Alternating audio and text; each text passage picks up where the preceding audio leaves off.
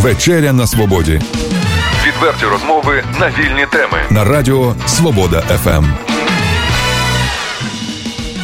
Доброго вечора. Ви слухаєте вечерю на свободі в студії ведучий Олег Головатенко. І з нами сьогодні цікавий гість. Це голова правління Асоціації економістів України В'ячеслав Лебідь. Доброго вечора. А вечеряємо ми сьогодні на житлово-комунальну тему. Пане В'ячеславе, е, розкажіть, будь ласка, які нас чекають зміни? У нас 10 числа, і це стосується кожного. Вступає в дію новий закон про житлово-комунальні послуги. Що цей закон несе нам нового? Які навантаження ми тепер будемо е, нові на собі випробовувати, і е, от про нюанси цього закону, якщо можна, дійсно, я хочу сказати, взагалі, от закон про новий закон про ЖКХ це важливий закон. Чому? Тому що ЖКХ це важлива частина нашого людського е, життєзабезпечення. Це чисте повітря, чиста вода, якісна їжа і комфортне житло. Ну, це Ми одна... ми в цьому живемо, ми за це платимо гроші. е, Тобто, ну ми організовуємо цим своє власне ну ареал існування. Так, так, так, безумовно. І тому як ми живемо, де ми живемо, які послуги ми отримуємо е, тут, це дуже важливо. Е, дійсно, наша система ЖКХ, вона вже оці років у нас вже незалежність, але вона абсолютно не реформована, і, мабуть, це та сама галузь, яка реформована найменше. На жаль, слово реформоване, я розумію, що ми зазвичай сприймаємо ну, в українських реаліях це ну, ну, майже як лайку. Але реально реформування нам потрібно. Реформи реформи це такі дії, які вирішують проблеми і покращують стан речей. Чи покращує стан речей от майбутня реформа ЖКХ? На жаль, ну, на мою думку, вона не покращує. А чому? Ви знаєте? Фактично, у нас е, от, є ну, такі, якщо казати про закони, да? у нас є податковий кодекс, де зібрана певна кількість законів і підзаконних актів. Це такий цілісний документ, де все регламентовано. Те ж саме є бюджетний кодекс. І є у нас кодекс. Я вам хочу сказати, відверто кажучи, коли я людям розповідаю, інколи ну я часто буваю з такими доповіді, і люди сприймають це певною мірою як ну, якусь кумедну шутку, а потім, коли починають дивитися, що це дійсно не шутка, ми, до речі, досі живемо. По кодексу закону за... УРСР, так? Да, да. Це житловий кодекс УРСР. Він був прийнятий ще у 86-му році. Відповідно, там велика кількість атавізмів. Причому я хочу сказати, наприклад, от, е, от такі атавізми є. Я читаю це конкретно з закону, втілюючи в життя ленінські ідеї побудови комуністичного суспільства, послідовно реалізує розроблену комуністичною партією програму житлового будівництва. Отакий у нас актуальний базовий документ по житловому ну, по по, по це, системі це, ЖКХ. Це прекрасно. Да. Це прекрасно. От що цікаво, ми там от, на, от, бачимо на паркані є там червона зірочка чи щось таке. а ну, тобто якщо... ми декомунізуємо ніби зовнішні символи, а не декомунізуємо суть. Да, так? Да. Причому навіть не лише суть, а навіть такі форми залишаються безпосередньо. Це людина, якщо ну, фахівець приходить, він каже, який у вас базовий закон, і починає, що буцімто комуністична партія повинна все це вирішувати, і, мабуть, він починає дзвонити пану Сімоненка. Тому у нас отак і виходить. Пане В'ячеславе, ми як інтерактивна радіостанція, я навіть це зафотографую, зафільмую, якщо з вашого дозволу. Так, будь ласка. У вас є да, да, да, я вам? Дам, да. Да, да, я, от я вам дам. Ось, будь ласка. Да. Угу. Оце дійсно от така. Оце, оце, от, це маємо маємо... житловий кодекс УРСР. Так, да, ми да. фотографуємо. Так. Да. Ось, отака у нас ситуація. А фактично, розуміємо, що потрібно якось це модернізувати. Потім останніми роками там з'явився, наприклад, закон про об'єднання співвласника багатоквартирних будинку, про особливості здійснення права власності в багатоквартирному будинку, про комерційний облік теплової енергії та водопостачання. Цей закон буде введено ну, 22 червня. Це теж такий закон, який багато що змінює. Але, на мою думку, такий дуже важливий і такий ну, центровий, будемо казати, закон. Це закон про житлово-комунальні послуги. Він набирає чинності 10 червня, і саме він в абсолютної більшості спробує унормовувати велику кількість е, питань, які стосуються житлово-комунального комплексу. Це е, і житлові послуги. До речі, згідно нового, нового закону, є чітке розмежування між житловими послугами. Це житлові послуги, це ті послуги, які це так звана квартплата, те, що ми звикли називати. І комунальними послугами. Комунальні послуги це послуги, які надають монополісти, це газ, електрика, е, тепла вода, холодна вода, каналізація, вивіз сміття. До речі, от згідно нового закону, якщо вивіз сміття він раніше був у квартплаті і був житловою послугою, зараз виведено в окрему таку послугу. І оцей новий закон він має низку е, таких серйозних новацій. Перше і найголовніше, на мою думку, ну будемо казати зараз до те, що стосується саме житлових е, житлових послуг, е, житлових послуг, тому що, як відверто кажучи, по кожній послузі це можна було окремо таку нам зустріч влаштовувати. Але на мою думку, саме житлові послуги, які тут пробують унормовувати, вони й несуть най, ну так будемо казати, в лапках революційнішу складову. Чому? Зараз, згідно чинного законодавства, е, за е, технічний стан за обслуговування житлового будинку несе відповідальність балансоутримувач. Що таке балансоутримувач? Це ЖЕК чи е, ОЖБК, чи, наприклад, там зараз вже ОСББ. Відповідно, це юридична особа, на балансі якого знаходиться цей будинок, і відповідно він несе. Ця особа несе відповідальність за технічний стан. І якщо, наприклад, щось станеться з будинком, ми пам'ятаємо гуртожиток, який у нас е, частково порушився, відповідно, посадові особи цього балансоутримувача несуть в тому числі і кримінальну відповідальність. Відповідно, є конкретна відповідальна особа. Згідно цього закону, е, з 10 червня, от будемо казати так, в мановенням волшебної палочки, і е, вже е, балансоутримувача нема. Взагалі його е, в законі не існує, як такового, і в законі написано, що повну відповідальність за технічний стан будинку несуть співвласники багатоквартирного будинку. Е, пане В'ячеславе, дивіться, давайте ми от е, спростимо нашу розмову трошки, угу. тому що, можливо, слухачі в такі от одразу нюанси не зможуть глибоко зануритися. Mm-hmm. Дивіться, ми от символічно її почали. Е, з того, що у нас в законі є оці. Старі е, УРСРівські рудименти. Так, так, так. От. І, власне, у нас суспільство таке, воно наполовину патерналістське, е, і, ну, його цікавить е, за великим рахунком наявність субсидії. От, А далі не потрібно нічого робити, субсидія є, все нормально. От е, Ми платимо за за послуги, за Е, комунальному підприємству за утримання нібито будинку і, і так далі. Ну і нам не треба нічого робити, це нас не стимулює. Дивіться, от е, цей закон, е, якщо, наприклад, ви сказали перший нюанс, головний, що відповідальність за утримання будинку несуть співвласники. Так, так. Е, то тоді, якщо ми платимо за квартиру, за що ми будемо платити? От за квартиру. Е, друге питання: якщо несуть відповідальність співвласники, то е, якщо ми не ОСББ, де юридична особа, та, яка, ну, власне, яка несе цю відповідальність? От в чому тут прикол, як кажуть? Прикол, ви знаєте, в тому, що була конкретна особа, Погано чи гарно, але вона відповідала за технічний стан будинку. Це, ну, будемо казати, спрощено ЖЕК. Зараз такої особи немає. Законодавець каже, панове, ви ж купили собі квартири чи приватизували. Ну, але ми ж платимо комунальному підприємству. Продовжуємо платити чи ні? Як за цим законом, який буде? Ситуація така. Ви знаєте, от взагалі термін, який ще з радянських часів не тягнеться, це квартплата. Люди так. не розуміють, а це плата за що? Це ну фактично це. Ну, дивіться, спочатку нам було в радянському Союзі називається квартплата. Потім е, з 92-го року орієнтовно це вже починається по 10 червня. Оце Розділення послуг. послуг да, тут, вона, ми... тут, тут пише, називається послуга з обслуговування будинку та прибудинкової території. Сьогодні ми сплачуємо саме за цю послугу. Е, згідно постанови Кабміну, вона складається з 17 окремих послуг. Це, зокрема, е, саме житлових послуг, це прибирання е, прибудинкової території, прибирання під'їзду, так далі, так далі, там ліфти, Е, і поточний ремонт будинку. Поточний.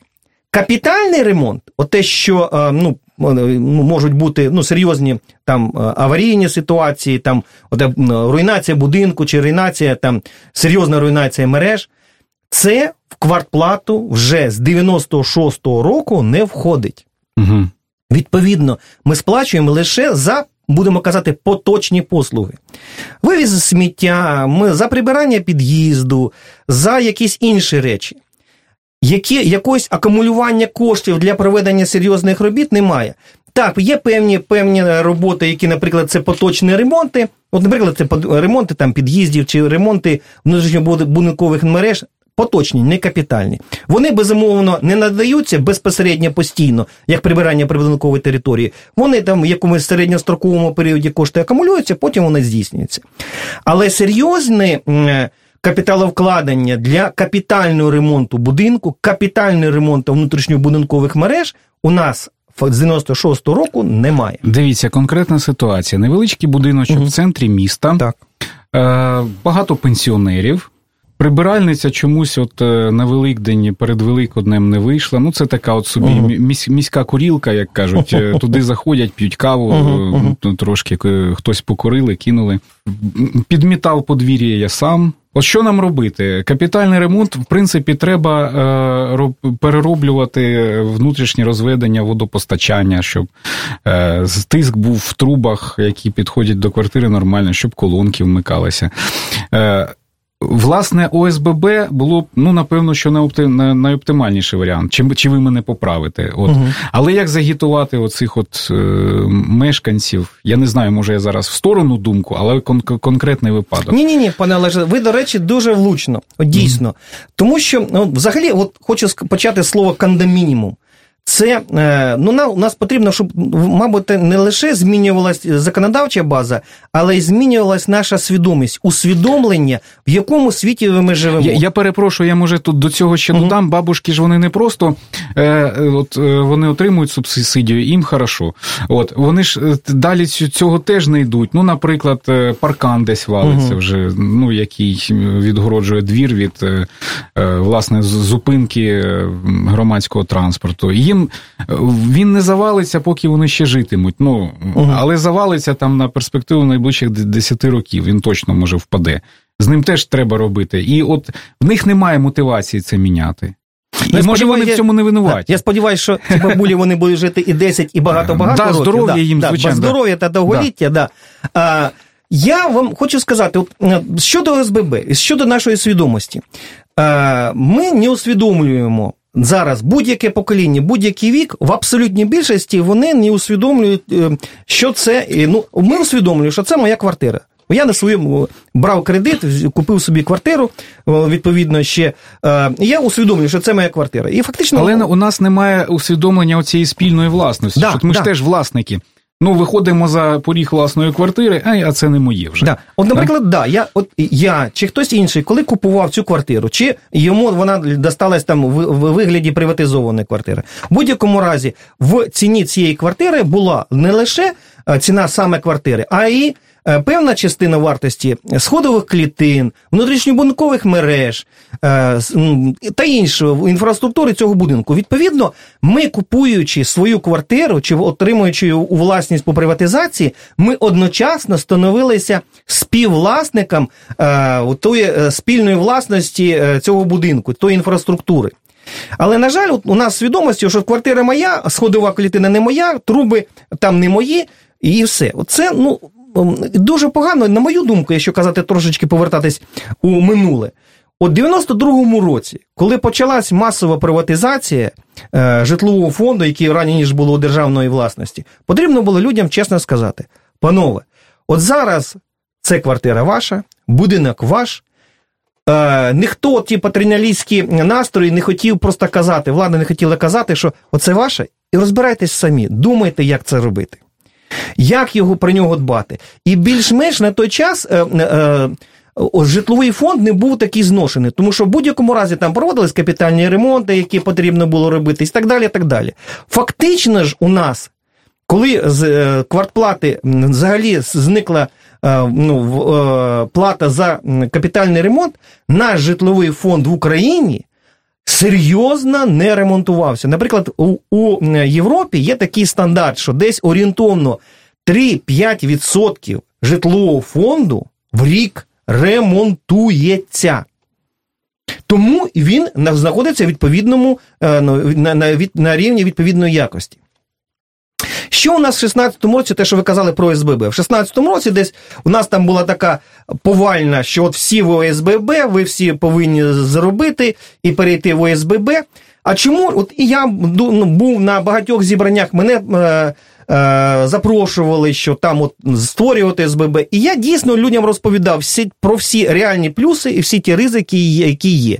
Чого люди боялися? Кажуть, ну у нас е, будинок він відносно старий. Ми багато років сплачували кошти у вигляді квартплати, і ще під час радянського союзу, а потім вже е, незалежної України сплачували кошти на е, капітальні ремонти, навіть поточні ремонти. Ми що ми знаємо, що навіть поточні ремонти не робляться. А зараз, якщо ми станемо ОСББ, то відповідно ми будинок беремо на свій на свій баланс. Відповідно, всю відповідальність ми за ну певною мірою аварійний будинок чи зношений будинок. Взагалі, всі ті будинки, яким понад 40 років, вони потребують дуже-дуже ретельної уваги. Е, Я не кажу там про ті будинки, у нас достатньо велика кількість е, в Чернігові будинків, яким значно більше років. Там взагалі окреме питання. І відповідно люди боялись брати на себе відповідальність за такий будинок. Тому що створюючи в ОСББ, ти береш будинок на власний баланс і ти повністю за нього відповідаєш. Жеки, які ну, часу отримували ці платежі, вони ж безумовно казали, що якщо б сказали, що от ми відремонтуємо вам будинок, будь ласка, забирайте, створюйте СББ. Цього це нереально. Поверніть нам хоча б частину коштів, які ми вам сплачували для проведення капітальних чи поточних ремонтів, які ви повинні були акумулювати на нашому якомусь субрахунку. Безумовно, це теж про це річ не йшла. І розуміючи це, законодавець пішов іншим шляхом. Він взагалі прибрав е, таке розуміння, як балансоутворювач. Немає, Зараз немає потреби комусь щось передавати. Е, цим законом сказано, що, панове, ви є співвла... ви є власником квартири, є співвласником цього багатоквартирного будинку. Будь ласка, відповідайте. На жаль, немає навіть якоїсь процедури, е, Дивіться, що балансутримач передає якісь документи чи щось таке. Дивіться, логічно, що при цьому виникала юридична особа, тобто суб'єкт, так, який так. цю відповідальність несе. Ну бо не не може баба Валя і дядя Вася ну якось там домовитися і в усній формі нести сукупну відповідальність за. Ну, за стан будинку, в тому числі аварійного, тим більше. Е, і питання в тому, як цю юридичну особу створити. І далі дорожню карту е, хотілося б, от, е, ну, на простими словами на пальцях е, отримати отут від вас, як від експерта, угу. дорожню карту, як діяти от в контексті цих плюсів і мінусів, які важливо теж означити, які несе новий закон, як діяти співвласникам будинку далі. Ну так, да. я вам хочу сказати: ну, з плюсів, можливо, єдиний плюс що він трошки підштовхує людей, щоб люди зрозуміли, що це їх власність, і найголовніше, що за їх власністю ніхто краще доглядати не буде і дбати про них не буде, ніж вони. Тому що якщо вони делегують ці повноваження доглядати за їх будинком, наприклад, ЖЕКу чи комусь іншому, то зрозуміло, що нічого цьому гарно не вийде. Але а відноситись, почати відноситись до е, цього будинку, до прибудинкової території, як до своєї власності, по-господарськи, оце можливо такий позитивний е, момент цього закону. Але, на жаль, тут позитиви закінчуються. Ну, тобто, як він стимулює? От я от конкретно давайте е, гіпотетично, я хочу на південній частині даху поставити сонячні батареї. От, Але але мене жахають оце процедура отримання техумовне під'єднання в обленерго. так? Далі я хочу зробити е, фундамент і оці от е, відкоси, е, бляхи, як кажуть, uh привести в порядок, щоб туди воду, вода не заливала, щоб під фундаментом було все в порядку, щоб це було естетично. в це треба вкласти кошти. Так, так, так. так. Хочу, можливо, зробити бетонну стяжку в підвалі. Ну, на весь Мгм, підвал, мгм, щоб там, коли вода заливала, не просідав будинок знову ж таки. Щоб було сухо завжди і відремонтувати це розведення труб, і каналізація і водопостачання. Оце я хочу зробити. То я хочу отримати, знову ж таки кажу, наголошую дорожню карту своїх дій. От що мені робити далі, як е, співвласнику будинку? Чи йти до спочатку домовлятися з сусідами, чи отримати консультацію в Асоціації економістів України, зокрема у вас? Чи йти мені в комунальне підприємство питати, що мені далі робити? Як тут Е, краще Я думаю, що ну, про ті роботи, які ті, що ви перелічили, це стосується будинку всього будинку. Так. Відповідно, воно стосується спільної власності всіх мешканців цього будинку. І що найголовніше, от можливо, така порада. Це от будь-якому е, в незалежності, що буде з цим законом, які будуть далі зміни в законодавстві, це створювати громаду будинку. І я от є велика кількість, от і по всій Україні зараз я можу вже сказати, що якщо в будинку живуть люди дружно, між собою якось спілкуються, ну така дійсно є така певна сусідська родина. Ви знаєте, як, наприклад, десь є е, у, у приватному секторі, там сусіди один одного знають, і нормально. Пане В'ячеславе, Да. це головна може умова, але вона недостатня. Це перше, з чого по- починати. Це Да. з цим нібито Це- проблем немає. Ну, От, це, ну, якщо я хочу так. сказати, от на мою думку, от саме тому, для, якщо є громада будинку, і що люди мають спільні цінності, і що люди мають спільне бачення вирішення спільних проблем, зокрема проблем будинку, на мою думку, це. Якщо не 80, то навіть і 90% проблема знята, коли ми розуміємо, що ми хочемо, що ми і ми можемо реально зробити. Тоді, вже, коли вже дійсно всі співвласники, Дружба є, взаєморозуміння є. Е, спільних цінностей може трішки Ну, менше, таке, да. а спільних мотивацій ще менше. От. Ну, ну спіль, спільна мотивація, ну, спільна мотивація, можливо, щоб е, жити. е, Ви жили в гарному будинку, щоб ваші діти жили в цьому гарному будинку, ну більш-менш нормальному. Це е, безумовно повинно е, виражатися в спільних діях. Зокрема, наприклад, якщо казати про е, ну, аварійний будинок, це вирішити, що все ж таки потрібно буде проводити капітальний ремонт будинку. До речі, згідно нового закону, от управитель будинка, який от зараз буде ну, замість ЖЕКа, да, от управителі будинку, вони згідно цього закону зобов'язані лише повідомити співвласникам багатоквартирного будинку, що будинок потребує капітального ремонту. І все, крапка. Відповідно, е, і там написано, що е, співвласники будинку самі вирішують, чи проводити е, ремонт, чи не проводити, чи збирати кошти, чи не збирати. А управитель будинку лише надає послугу, що він може з мешканців цього будинку зібрати кошти. Потім е, допомогти укласти договір для проведення капітального ремонту, і все. Відповідно, вся відповідальність на людях. Не якийсь ЖЕК, не якийсь мер, не якийсь депутат за це не відповідає. Зараз за це Різниці немає. Чи саме це управитель е, компанія якась, чи це е, комунальне підприємство, яке і було. Ну, Да, це- да, да. Тут ситуація яка? Взагалі, в принципі, тут ну трошечки оцей закон. Дивіться, оцей закон. е, Давайте ми знову до нього повернемося. Е, Асоціація міст України наголошує на тому, що треба прийняти ще більше 40 з е, всяких постанов і підзаконних так, так, актів, так. щоб узгодити оцей новий закон з реальністю. Бо з 10 числа ніби старий закон припиняє дію, Мгм. а щоб діяв новий закон, не вистачає оцих от саме нормативних актів. І е, це по-перше. По-друге, нібито не передбачені кошти, закон Мгм. це проголошує, а кошти ним не передбачені на встановлення е, приладів обліку того ж там тепла, води е, і так далі. Да. Дивіться, ну от такі ви глобальні питання задаєте, то ми Мгм. е, одразу почну з кінця. Закон про встановлення засобів обліку води, е, тепла і всього, які е, е, згідно чинного законодавства повинен встановлювати надавач цієї послуги, це воно регулюється саме законом про комерційний облік теплової енергії та водопостачання, який буде вступ... повинен був вступати повинен був вступати з 22 червня цього року. Е, на жаль, е, тут я вже буду далі говорити, що певною частиною е, є проєкт рішення від 4 ем, числа цього місяця, який е, пропонує призупинити деякі е, частини цих законів.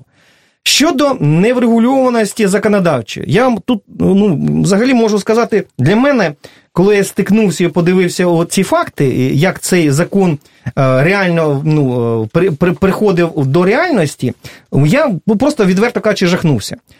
А, Уявіть, 9-11 минулого року закон прийнятий Верховною Радою, потім він направлений на підпис президента. І 9-12 е, е, ну, е, грудня цього року він опублікований. Відповідно, вже він почав діяти, але ну, став чинним і вводиться в дію через 6 місяців. А через 6 місяців це фактично 10 червня він повинен вводитись в дію. Цим законом передбачено, що Кабінет міністрів, Мінрегіонбуд Е, Мінсоцполітики, е, ну там е, велика частина, велика кількість державних органів повинні були розробити підзаконні акти.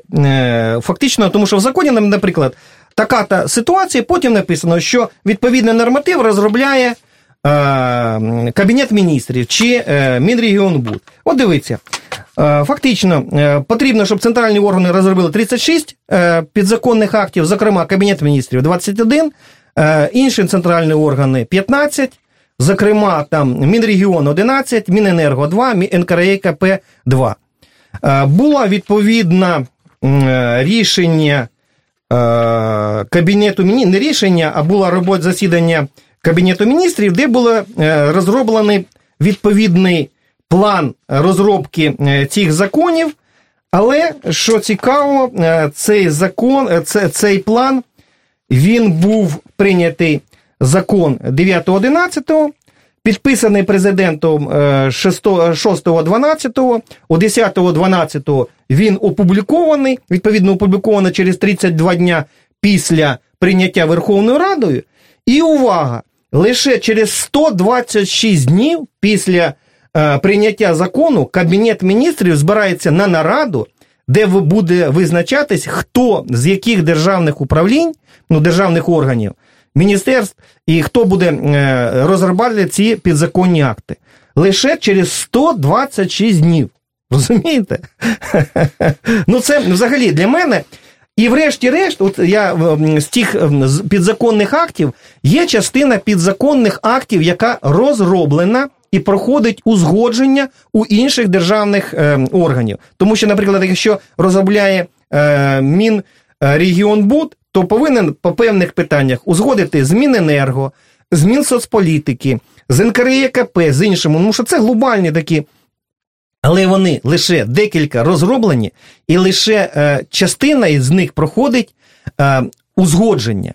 Крім того, е, такі проекти рішень, такі проекти постанов Кабміна які стосуються широкого загалу, вони повинні проходити громадське обговорення 30 днів е, в громадське обговорення. На жаль, ну зазвичай е, люди це не знають і не приймають участь в обговоренні цих ем, е, проєктів ну, постанов Кабміном та наказів ну, важливих. Але воно цю процедуру номінально проходить. Так що хочу сказати: досі не прийнято жодного законопроекту, постанови Кабміну чи наказу, от яке передбачено цим законом. Жодного.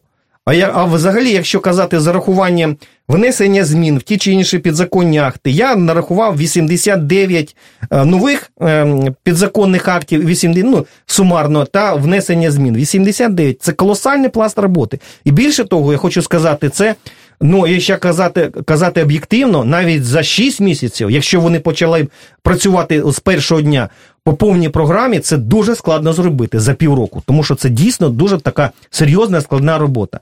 Але якщо вони почали робити лише через 126 днів після прийняття цього закону, то дійсно жоден закон не прийнят. Ну то як ви прогнозуєте, це відіб'ється на е, кінцевих споживачах послуг на ну, нас, громадянах? Я дивіться, 23 травня відбулося засідання е, комітету Верховної Ради з питань ЖКХ, де був присутній віце-прем'єр е, Геннадій Зубко. Він же віце-прем'єр, тір'є міністр ЖКХ де реально він признав, що законів підзаконних актів немає, і об'єктивно закон не може е, вступити в силу. І от 4.06 з'явився такий проєкт закону, де що планується цим законопроектом? Що, по-перше, призупинити дію закону про житлово-комунальні послуги в частині комунальних послуг, відповідно. Старого. Цього нового Цього закону. нового, нового тобто він, да, новий закон він вступає в силу.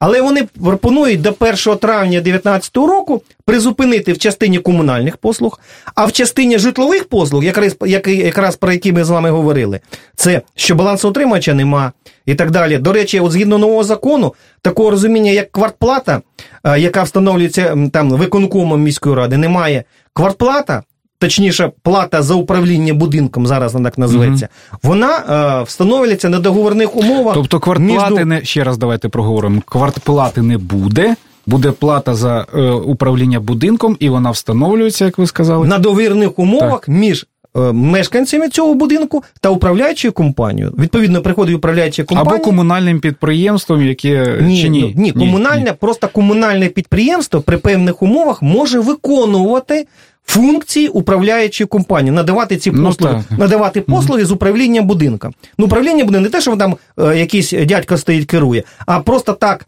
Ну, називається ця послуга. Саме в неї до її складу входить управління будинка, прибирання прибудинкової території, прибирання будинку, uh-huh. нагляд за внутрішньобудинковими мережами і так далі. так далі. Я кажу, те ж саме, що входило раніше в склад квартплати, окрім вивезене сміття. Тому що сміття в так. А якщо е, оця управляюча компанія, як ви сказали, робить mm-hmm. заключення, що нам треба капітальний ремонт. Що ми робимо далі? А, Далі вона офіційно повідомляє е, співвласників цього будинку, а співвласники будинку на загальних зборах. Е, чи на зборах, якщо там створено ОСББ, чи на згідно рішення ОСББ, приймають, приймають рішення, що е, проводити капітальний ремонт. Далі потім виникають безумовно питання, тому що а е, люди скажуть, а скільки здавати? А для того, щоб е, і чи є співучасть міста? Ну були ж такі програми, 20%. Да, да, да, да, да, Ми да, збираємо да. 80, місто вкладає і нормально, в принципі, да, да. Е, От щодо фінансування, е, теж ну давайте я вам спочатку розповім. Значить, е, і в принципі люди е, збирають, е, кажуть, що ми будемо, ну чи приймаємо, що будемо, а скільки буде це коштувати. Для того, щоб визнати, а скільки воно коштує, потрібно зробити проект. Тобто, відповідно, визивається будівельна чи інша організація, вона створює смету і каже, що для того, щоб ем, провести капітальний ремонт по таких-то по таких частинах, потрібна така-то сума. Але для того, щоб цей проєкт е, зробити, теж потрібні кошти. І хто ці кошти буде давати? Це теж питання, безумовно. Цей закон передбачає, що на жаль, е, от як я, регламентує він? А я вам хочу сказати: от знаєте, в мене цей закон, е, от є є відчуття, от таке, знаєте, це відчуття пустої шафи. От цей закон про ЖКП це пуста шафа. Угу. Е, Шафа, вона що? Вона має певні габарити. Там є якась, тут зрозуміло, що тут буде така паличка, тут буде така паличка. Але що на тих паличках лежить, це фактично потрібно, щоб була постанова Кабміна, відповідні постанови Кабміна, накази Мінрегіонбуду, накази Міненерго, Мінсоцполітики. Цих підзаконних актів немає.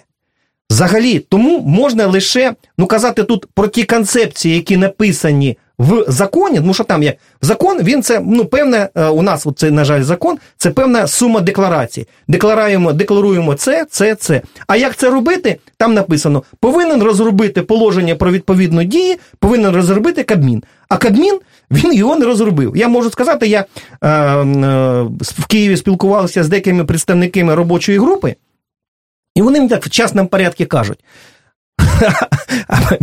мы не знаем, как реализовывать этот... Тут такой, такой абсурд написан в законе, мы не знаем, как это, ну, как это, какую постанову делать.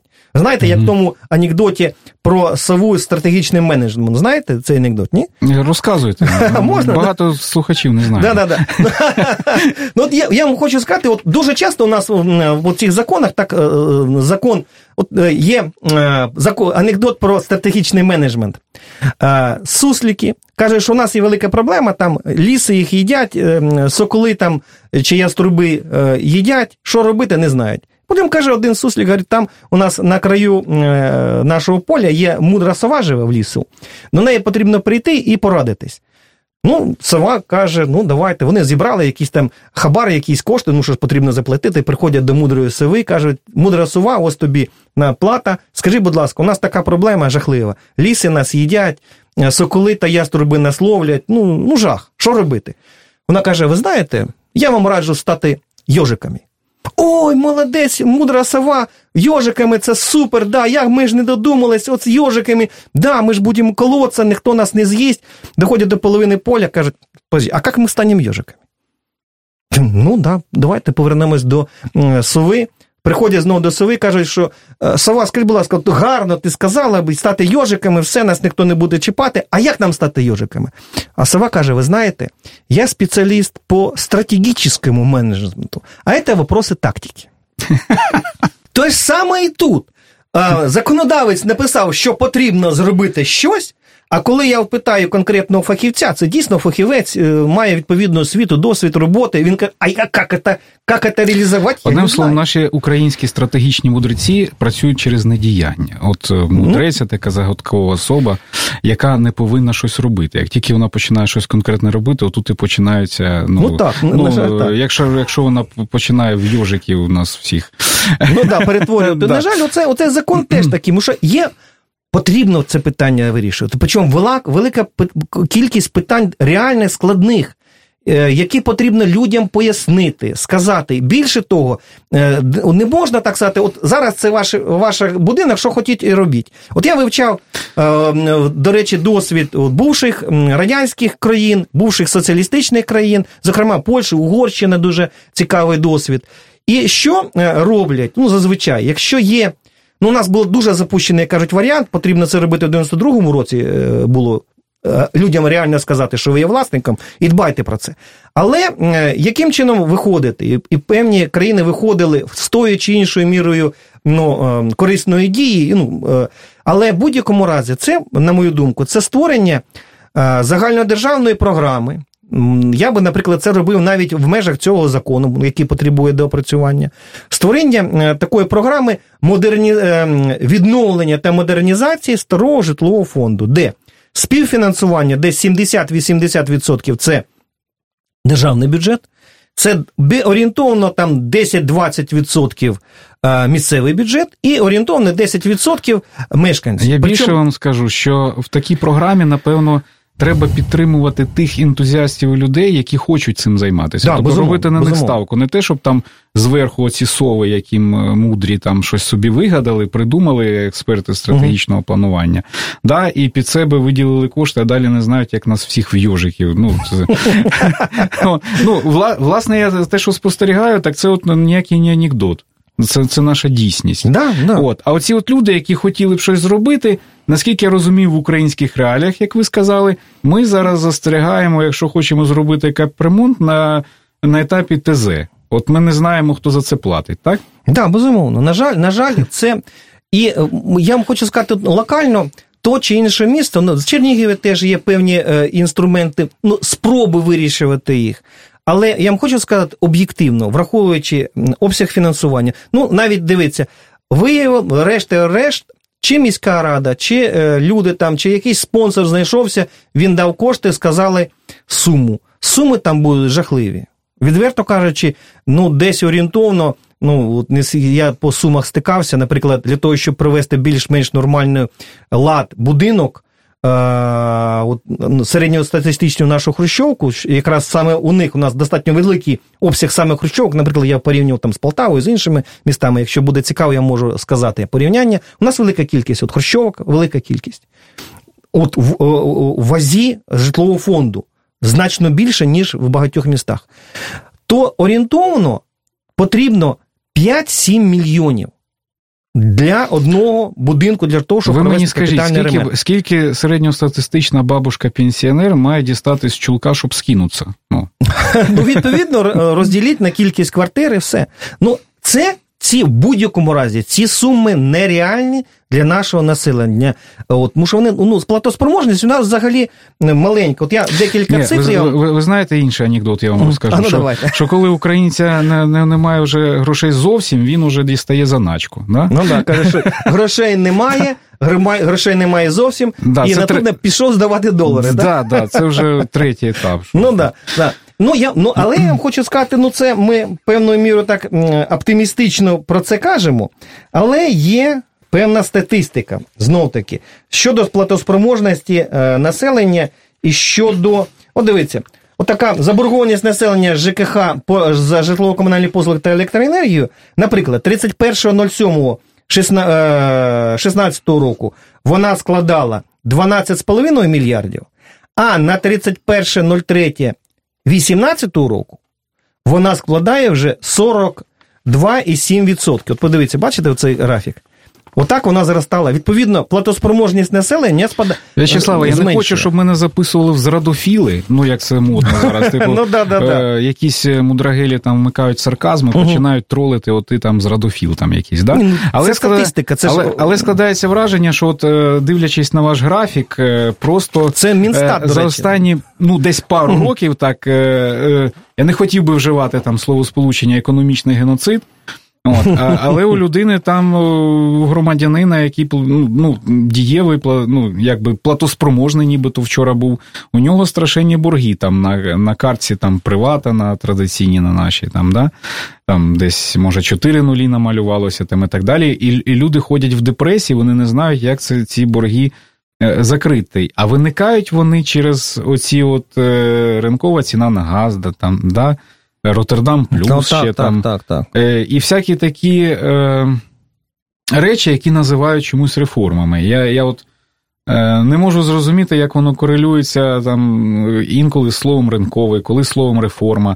І я от починаю розк... починати намагати... починаю намагатися розкрити зміст цих виразів і не можу цього зробити. Ну, от е, експерта питаєш, він там ловиш його на фразі ринкова ціна на газ. Там, да? угу. І починаєш так, стоп, а тут от обґрунтуйте ваше розуміння слова ринкова. Ну, Угу. і тут він починає плавати. Ну, знаєте, це ринкова, це ж от ми прив'язуємося до європейських цін, там, да.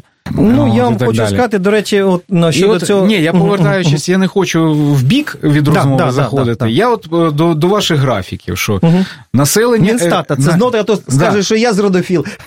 Да. Це Мінстат, це офіційні цифри громадяни Мінстату. особливо, е, і те, що от позавчора е, я хотів сказати, Савік Шустер, е, ефір у нього був, який повернувся, подивився і каже, що у вас страшенна соціальна несправедливість зараз відбувається, і з цим треба якось швидко зав'язувати. Ну, е, я хочу наголосити, що громадянин, особливо е, самодоста... внутрішньо самодостатні люди, вони сильно економічно просіли.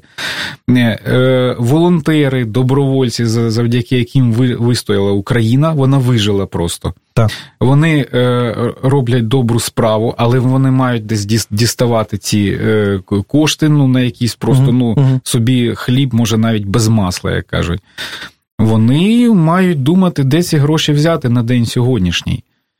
І от як е, корелюється те, куди ми залізли в яку яму з тим законом, який ну, якщо це буде лобове зіткнення, то це чи не буде громадянського конфлікту потім? Ну, я сподіваюся, що не буде громадянського конфлікту. Я думаю, що українці значно мудріші. е, А вони завжди мудрі, да, як ота Так що тут, от ні, ні, ні, ні, ні. Я, от я, я кажу навіть без навіть без е, якоїсь грані сарказму, дійсно, люди мудріші. Чому? Е, Ну, на мою думку, ну, одна з таких причин це ну, шалена недосконалість нашого законодавства. От я знову таки, от, наприклад, не навіть цього закону. У нас немає законів прямої дії, де в законі написано все від А до Я. В цьому законі повинні бути е, стандарти, типові договори. Е, ну, з- ну, всі, всі ці положення повинні йти додатками до цього закону. І вони повинні чітко були визначені законодавцем.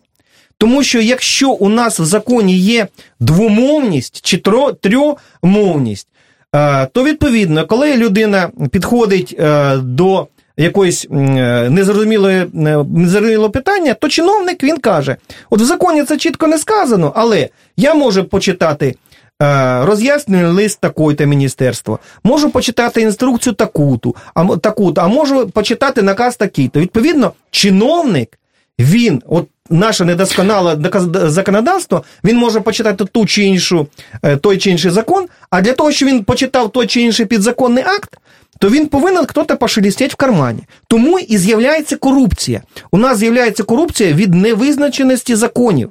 Ну, який він є, але чітко повинно. А я ще хотів корупції. запитати, чи не йде оцей закон до як до певних ускладнення, викладення складних форм? Тобто, е, як е, колись запитав людину, яка побула в Сполучених Штатах, Мгм. от, от чим відрізняється? Вона каже: знаєш, все набагато простіше. Так. Да. Все набагато простіше. тисячу Тобто, разів, тось, я вибачаю, що вас приводять, тисячу разів. Є я... речі, які можна на одному аркушику собі Да, написати абсолютно і правильно. дотримуватися їх, і не буде жодних проблем. Да. А можна так зарегулювати, що цілі томи написати, і, і, і ходити, і плекати корупцію, і так далі. І, ну, і, Ну, да. і нікуди до, ні, ні до чого доброго це не призводить. От я вам хочу, пане Олеже, сказати: от ну, м- маленький від, відступ до, до від нашої такої центральної лінії. Щодо, е, от, ви правильно сказали. Просто тому саме в Сполучених Штатах там у них зміна змінювати конституція не змінюється кожного року, там під кожного президента. Е, податковий кодекс це ну, така серйозна, серйозний документ, який можна прогнозувати бізнес.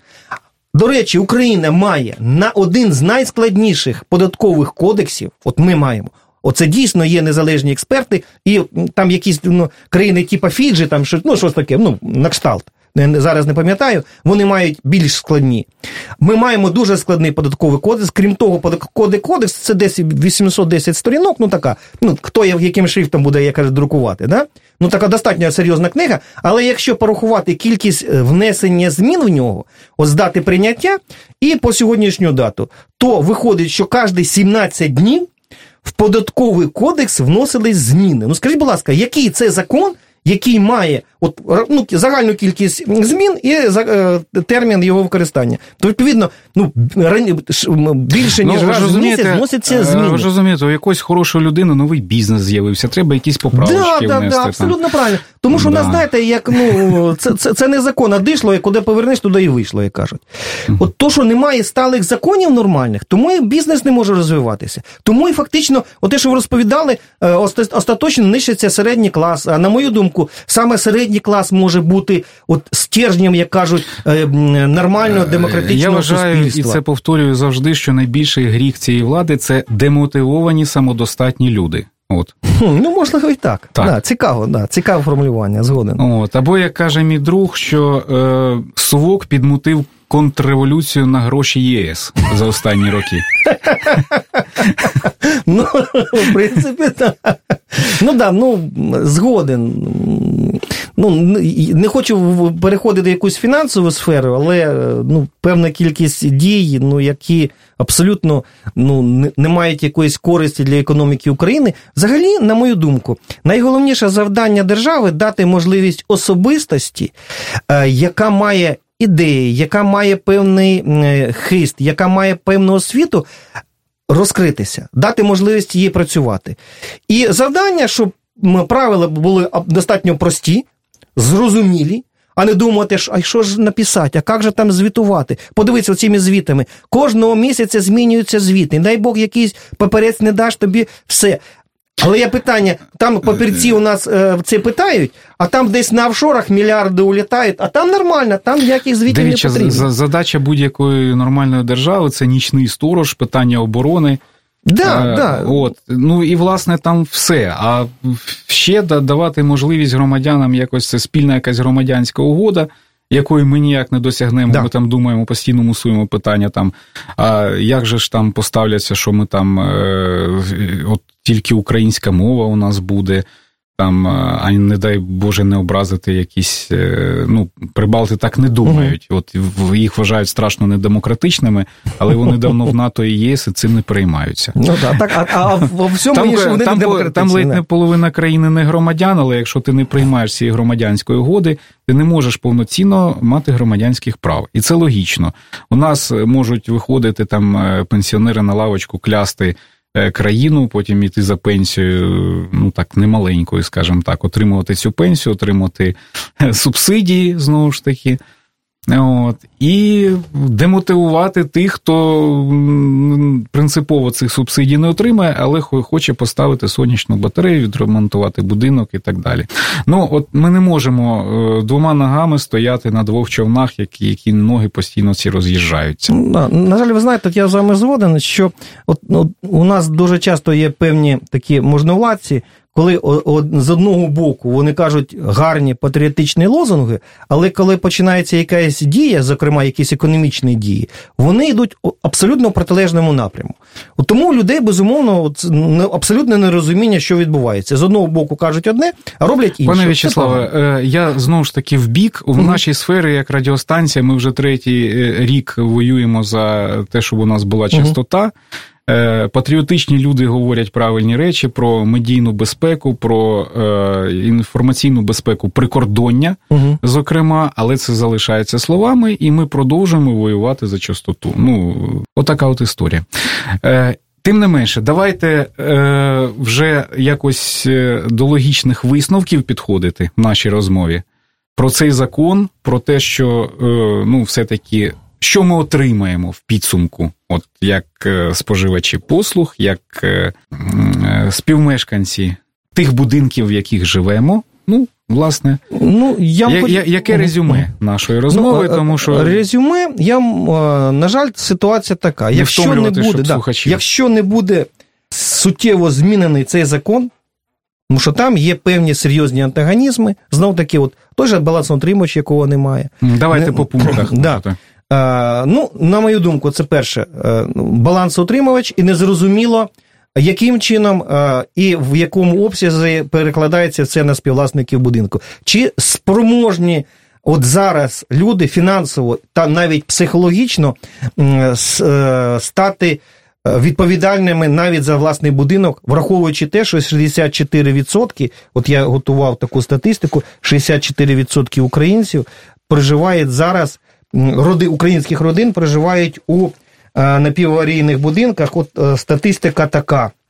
От, Українські родини, що мешкають у старих будинках. Це 7,3% це побудованих до 50, до 50-х років, 11% побудованих 50-ті роки, 21,7% е, побудованих 60-ті роки, 24,5% побудовані в 70 і 80 роки, фактично одна і та ж сама сума.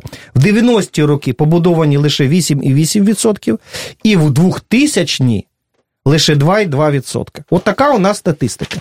Виходить, що. Е, е, от, ну да, будь ласка, сфотографуйте. Фактично, що 64%, 64% е, українських родин мешкають в будинках, які потребують особливої уваги. Це старі і, е, в принципі, е, певна кількість навіть невелика, треба дати е, ну, належне, а аварійних будинків. Наступна проблема це встановлення квартплати між на довірених умовах між спів, співвласниками багатоквартирного будинку і управляючою компанією. Безумовно, це дуже складно ем, зробити. Чому? Тому що е, квартплата з одного боку.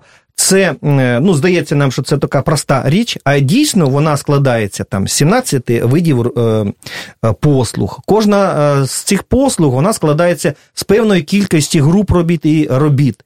Це ну, е, Кожна ця робота повинна унормовуватись, тому що є певні норми, скільки часу на прибирання тої чи виконання тої чи іншої роботи потрібно використовувати, які матеріали використовуються. Ну, достатньо серйозна, серйозна калькуляція. І людям непідготовленим які там зберуться біля під'їзду е, рядом з цим е, управляючою компанією, і вона буде давати свої пропозиції. Там люди фахові, підготовлені, вони все це обрахували. І звичайні люди, безумовно, це ну дуже складна ситуація. Потрібно, щоб. Е, е, Якось почали формуватися нас ринкові умови, але залишити людей сам на сам, просто людей з під'їзду з управляючою компанією, це на мою думку не варто.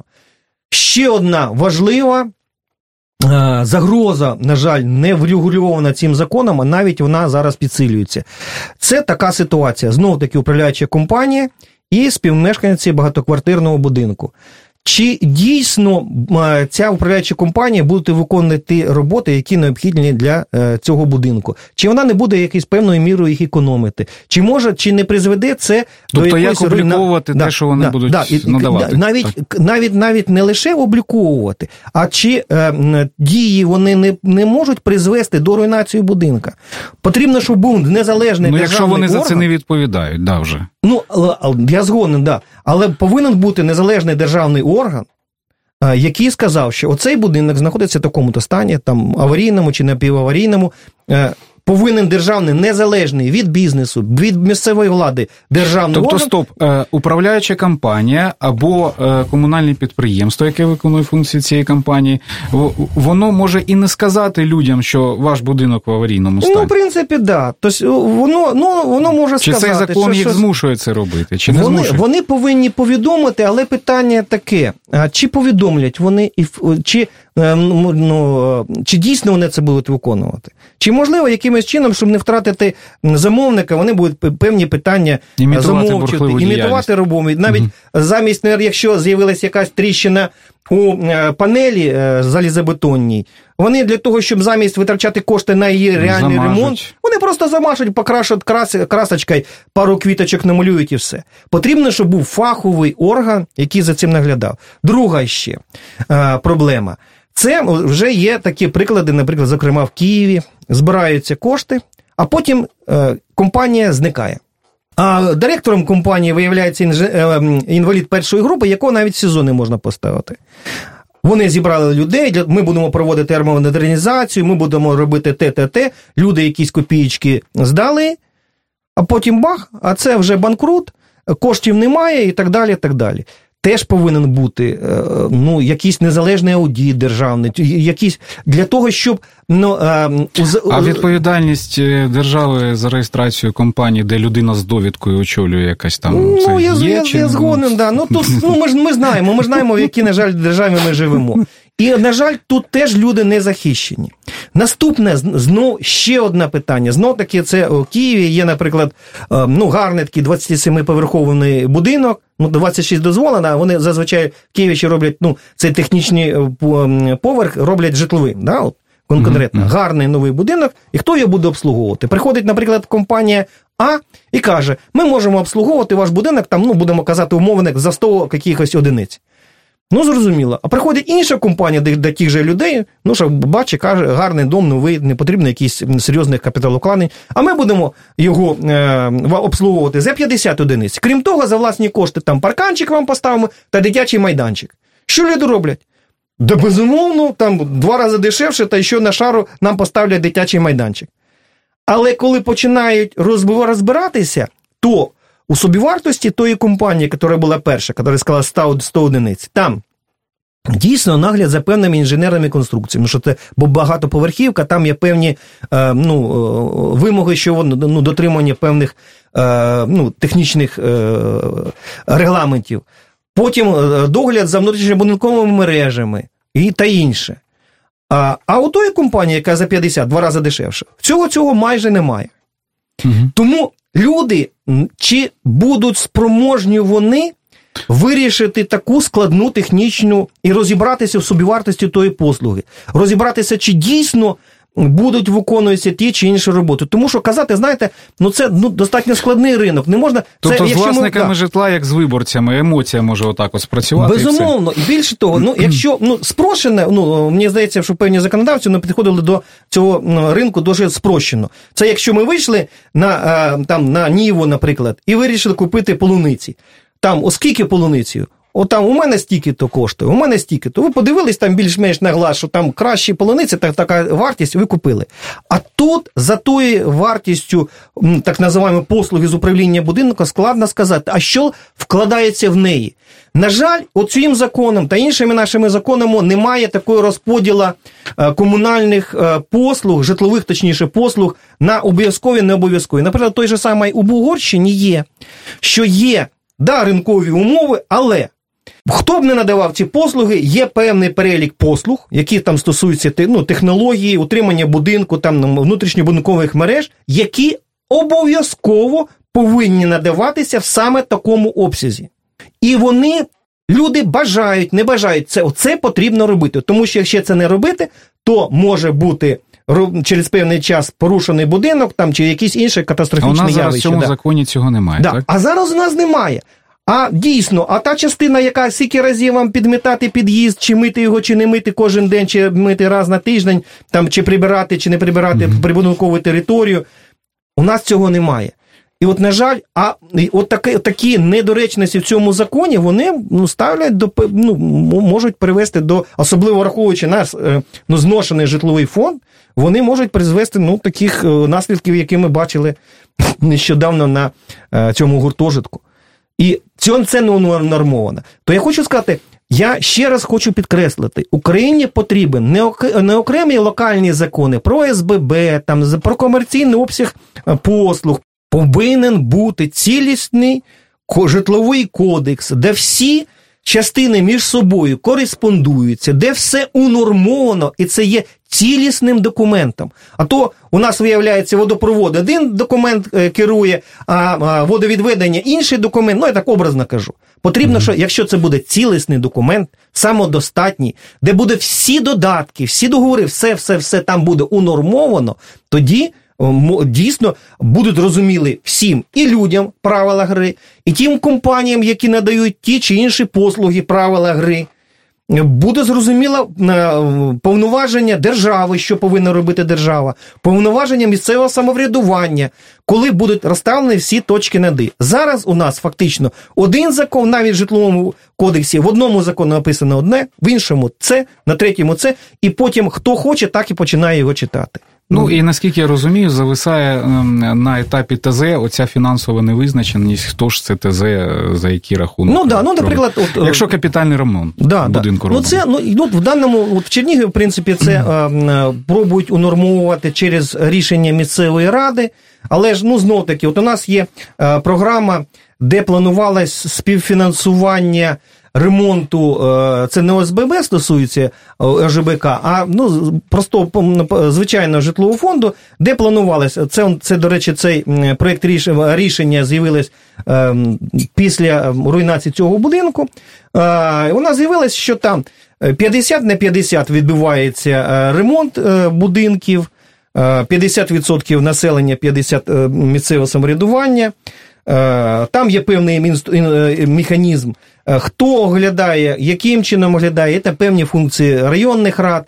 Але, на жаль, на 17 рік було передбачено в міському міському бюджеті на це 2 мільйони гривень. Реально витратили 88 тисяч. Це технічні, е, це технічне завдання по якомусь будинку лише. Тобто люди не сприймають і вони не мають таких фінансів взагалі. 50% для ремонту будинку. Я розумію, якщо б це було якісь, ну як я казав, пропорції інші, і більше того, і місцеве самоврядування не має достатніх коштів для того, щоб ну таку глибу, таку кількість е, старого житлового фонду проводити капітальний ремонт. На жаль, цього немає. Без серйозного впливу і фінансування держави цього не буде. Але я хочу сказати, на мою думку, як економіста, якщо така програма буде прийнята, це буде дуже дуже гарно. Чому? Якщо держава буде стимулювати, не виводити кошти кудись в офшори, а стимулювати, наприклад, таку галузь, як будівництво. Одне місце в будівельній галузі чи в ремонті, воно створює до п'яти додаткових робочих місць. І якщо ці кошти з державного бюджету будуть направлятися на ремонти, наприклад, капітальні ремонти будинків. Це створюються робочі місця, це створюється е, попит на будівельні матеріали. Це починає е, робота е, працювати економіка. Це можливо бути одним з тих стимулів почати. Знаєте, як от у нас в кіно показують там зупинилось серце, там якийсь дефібрилятором запускає серце. Можливо, це буде таким певним. Е, ну, е, початком е, відновлення української економіки, коли є сталий ринок на послугу, ти знаєш, що там в державному бюджеті вивні певні кошти. Ти знаєш, що така кількість будинків буде в будь-якому разі будуватися чи відновлюватись, що там немає ну, тої певної ринкової складової, чи буде попит е, на той будинок, чи не буде. Яка корупційна складова? Скільки треба кому занести, щоб дозволили будуватися? Розумієте?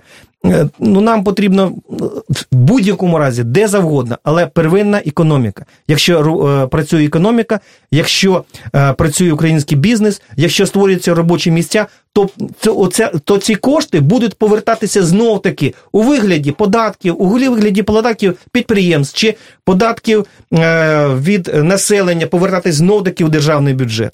А у нас що ми робимо? Запозичуємо кошти за кордону, а потім е, з відсотками за кордон кошти повертаємо. А, Ну, в, проце, я а в процесі про- якась частина. Про тезу мого знайомого казав, що Ну да, да, да. да. Е, От, потрібно ну просто ну звичайно, ну нормально, цивілізовано відноситись до цих проблем. І як не дивно, ця проблема зношеного житлового фонду в Україні може. При нормальному баченні і глобальному вирішенні цієї проблеми, не локальному, як в цьому законі, а глобальному, вона може ну почати від допомагати відроджувати економіку України. Так, ставка на самодостатніх людей, на е, тих, хто хоче щось робити, вона завжди е, призводить до відродження життя, до вибуху життя. е, Так, так, так. До речі, до збільшення народжуваності. Я думаю, що Безумовно, в да. гарному житловому фонді, я думаю, що народжуваність е, завжди да, більше. Да. А крім того, навіть той будівельник знає, що в нього не то, що там е, завтра дадуть йому наряд на роботу чи не дадуть, а він буде знати, що от в мене, наприклад, на 5 років є, там будемо бу- там відновлювати житло, там він знає якийсь, ну відчуває якусь перспективу, відчуває свою е, самодостатність і впевненість в майбутньому. Тоді будуть і діти народжуватись. А безумовно, якщо не знаєш, що буде завтра, то як, яку долю ти дитині подаруєш? В'ячеславе, на цій оптимістичній ноті я пропоную закінчити нашу розмову. Я вам дуже дякую за такий ґрунтовний аналіз. Е, Можливо, ну настільки ґрунтовний, що можливо слухачі трішки розгубилися. От, але я думаю, що ми продовжимо Ну, на цю В принципі, да. Тому що я вам хочу сказати, да, певні напрями я лише ну так окреслив їх. Дійсно, багато таких напрямків, які, які важливі і Да, потрібні. Так, так, так. На, і на, для, на, для людей було б було б корисні Так. для використання. Прямо вийшов і почав На, робити. на жаль, Так. усього нашого часу і концентрації уваги слухачів не вистачає за Ну, один раз це зробити. Тому я вам ще раз дуже дякую. Дякую і вам. до наступних зустрічей на цю Дякую. тему важливу житлово-комунальну, яка стосується кожного з нас. В'ячеслав Лебідь, голова правління Асоціації економістів України. Дякую. Відверті розмови на вільні теми у програмі Вечеря на свободі. Тричі на тиждень у понеділок, середу і п'ятницю о 18.00. на радіо Свобода ФМ.